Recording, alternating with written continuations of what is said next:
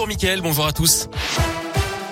À la une, la région Auvergne-Rhône-Alpes mobilisée après les annonces d'Olivier Véran hier pour endiguer la cinquième vague de Covid. Le ministre de la Santé qui a annoncé l'ouverture de l'accès au rappel du vaccin à tous les adultes de plus de 18 ans à partir de demain. Ça concerne ceux qui ont reçu le vaccin il y a au moins 5 mois. Chez nous en Auvergne-Rhône-Alpes, 114 centres de vaccination sont ouverts et vont augmenter progressivement leur capacité d'accueil. Le taux de vaccination dans la région qui avoisine les 90% chez les 12 ans et plus d'après l'agence régionale de santé. Près de 685 000 personnes ne sont toujours pas vaccinés. Concernant le rappel, le taux est de 73,5% chez les 65 ans et plus.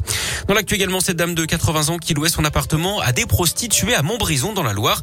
Elle a été jugée hier pour proxénétisme. Elle passait par une célèbre plateforme de location entre particuliers. Puis ensuite, directement avec les clients, les sommes étaient réglées en espèces. Les voisins évoquaient des files d'attente sur le palier. Ce manège aurait duré un an et demi. Elle a été relaxée au bénéfice du doute d'après le progrès alors qu'elle risquait jusqu'à 10 ans de prison. Toujours dans la Loire, un surveillant de la prison de la Talaudière agressé mercredi après-midi. Un détenu s'est jeté sur lui avec des morceaux de verre. La victime, blessée à la tête, une plaie de 10 cm, a été hospitalisée. Hier matin, ses confrères ont débrayé devant l'établissement pour le soutenir, d'après le progrès.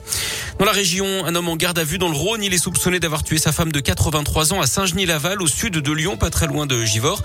Une enquête pour homicide sur conjoint a été ouverte. Le suspect aurait avoué avoir mis fin aux souffrances de son épouse qui était atteinte d'une maladie dégénérative.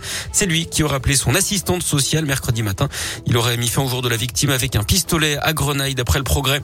On reparle des débordements lors de Lyon-Marseille dimanche soir avec, on le rappelle, le joueur de l'OM Dimitri Payet touché par un jet de bouteille qui avait entraîné l'arrêt de la rencontre, de lourdes sanctions contre celui qui l'avait lancé et un huis clos pour l'OL en attendant plus peut-être le 8 décembre. D'après le Figaro, la guerre entre les deux clubs se serait également jouée sur le terrain informatique. Un pirate supporter de l'OM aurait infiltré le forum de discussion du site officiel de l'OL dans la foulée des incidents. Des adresses électroniques et certaines adresses IP aurait été volé, mais aucun mot de passe. 38 500 dossiers d'utilisateurs auraient été postés sur le dark web pour venger Payet. Des données qui ne seraient pas sensibles, assure l'OL.